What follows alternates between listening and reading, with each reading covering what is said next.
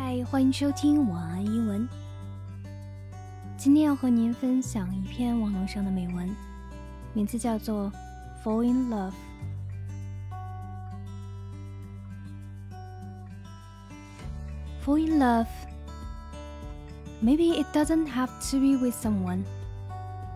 Fall in love with music, art, dancing in the dark, car rides at 1 a.m., the glistening of the stars, the colors of the sun as it rises, the smell of flowers, the feeling of adrenaline that takes over your whole body and suffocates your lungs with joy.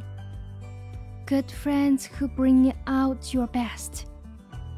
Silence, noise.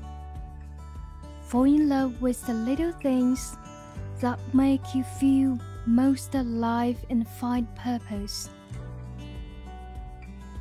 Fall in love with life.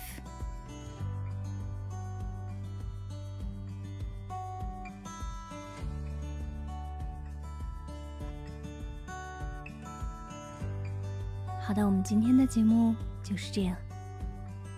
祝你晚安，Good night。